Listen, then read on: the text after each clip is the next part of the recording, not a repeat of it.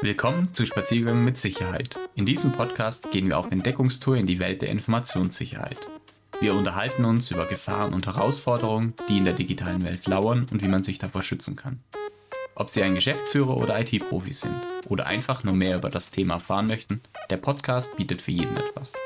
Lassen Sie uns gemeinsam auf unserem Spaziergang mit Sicherheit die Welt der Informationssicherheit erkunden und die Welt ein bisschen sicherer machen. Hallo und willkommen zur 21. Folge des Podcasts Spaziergang mit Sicherheit. Mein Name ist Florian Franke und ich habe für euch heute das Thema NIS-2-Richtlinie vorbereitet und leider keinen Gast. Bevor wir damit aber starten, habe ich erstmal gute Nachrichten. Mein Vortrag für den ITGSC-Kongress 2023 im November in München wurde angenommen. Das heißt, wer mich also in Live von den Farbe sehen möchte, schaut doch vorbei und sagt einfach Hallo. Nun aber zum Thema der Episode, die NIS-2 EU-Richtlinie. Die NIS-2-Richtlinie soll die Informationssicherheit von kritischen Infrastrukturen verbessern. Aber worum geht es denn überhaupt? Die EU hat mit der NIS-2-Richtlinie zur Erhöhung der Cybersicherheit den europäischen Rahmen für Betreiber kritischer Infrastrukturen bezüglich Informationssicherheit Mindeststandards in der EU festgelegt. Die Richtlinie mit der Nummer 2022-2555 löst die bisherige NIS-Richtlinie ab auf der das IT-Sicherheitsgesetz gefußt ist und ist seit 2023 in Kraft. Zur Erinnerung, EU-Richtlinien müssen im Gegensatz zur EU-Verordnung erst noch in lokales Gesetz umgewandelt werden. Deswegen musste zum Beispiel auch die Datenschutzgrundverordnung auch nicht in lokales Gesetz umgewandelt werden, weil die direkt gültig war.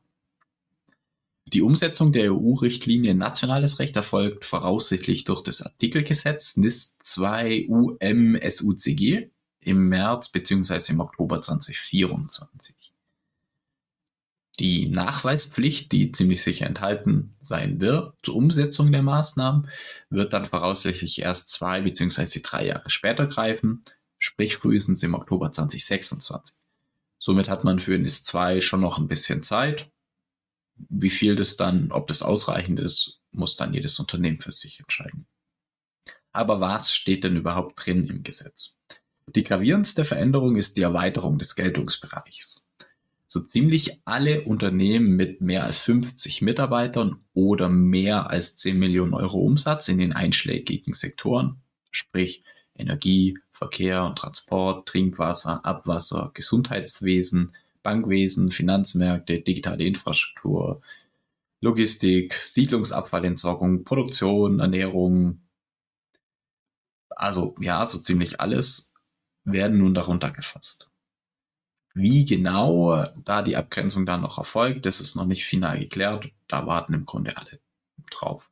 Erste Schätzungen gehen aber dabei von mindestens 30.000 zusätzlichen Unternehmen aus, die unter die NIS-2-Anforderungen fallen werden.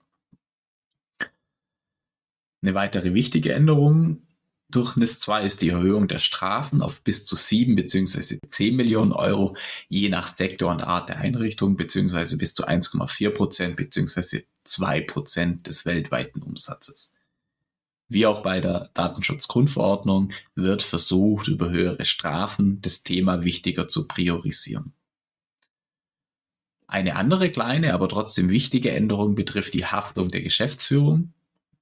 Die Geschäftsführung ist verpflichtet, Risikomanagementmaßnahmen im Bereich der Cybersicherheit zu billigen und ihre Umsetzung zu überwachen. Bei Verletzung der Pflicht haften die Geschäftsführer dem Unternehmen für den entstandenen Schaden. Das ist natürlich schon eine wichtige Änderung, weil das natürlich das Thema für die Geschäftsführer auch viel höher priorisiert. Die Anforderungen an Betreiber und Einrichtungen ändern sich mit der NIS-2-Umsetzung auch. Die bisherigen Gritispflichten bleiben in Grundzügen erhalten, werden teils präzisiert, teils verschärft und neu strukturiert. Kritisunternehmen sind verpflichtet, Maßnahmen zum Risikomanagement umzusetzen, haben wir gerade schon gehört, etwaige Sicherheitsvorfälle an das BSI zu melden, sich als kritisches Unternehmen beim BSI zu registrieren und Nachweise zur Umsetzung der Vorgaben einzureichen. Welche konkreten Maßnahmen dann entsprechend relevant sind, das hängt von Art des Unternehmens ab, vom Sektor, in dem man tätig ist. Das heißt, das kann man jetzt in so einer Podcast-Folge auch gar nicht zusammenfassen.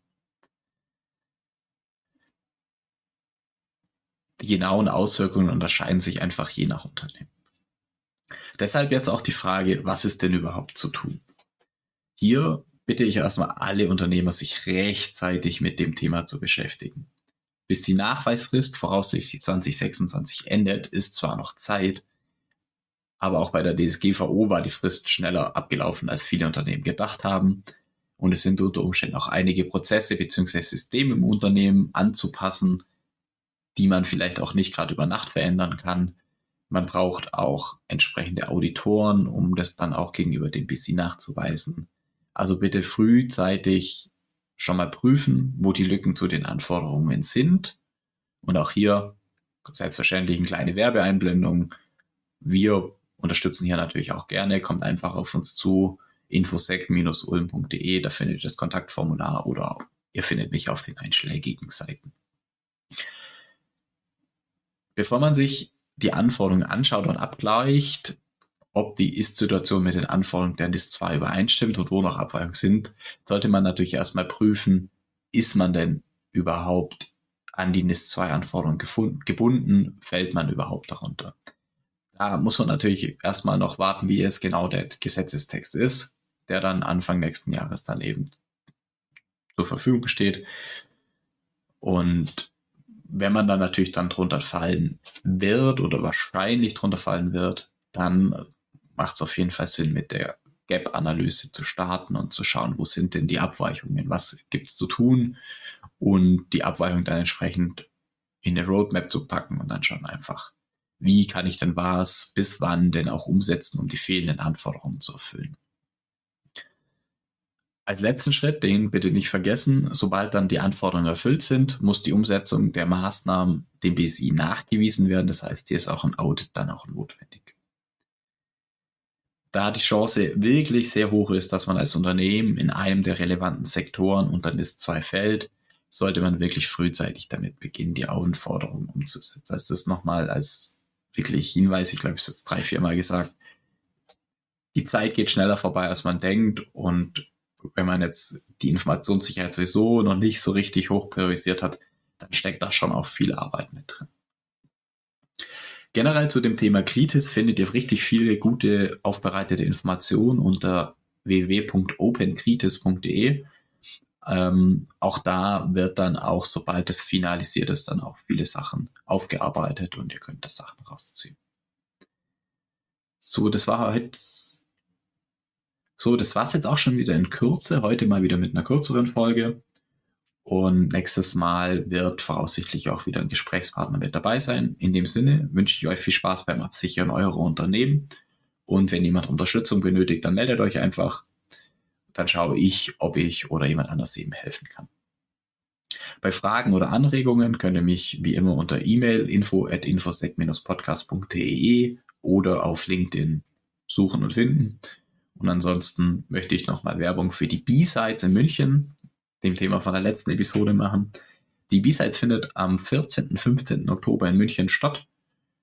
Der Call for Paper läuft noch bis zum 1. August. Das heißt, wenn ihr noch unbedingt was einreichen wollt, habt ihr noch Zeit. Und soweit ich mitbekommen habe, sind auch noch einzelne Sponsorenpakete verfügbar. Das heißt, es ist echt eine tolle Veranstaltung. Und ja, vielleicht sehen wir uns dann bei der B-Sides in München oder auch beim IT-GRC-Kongress auch in München.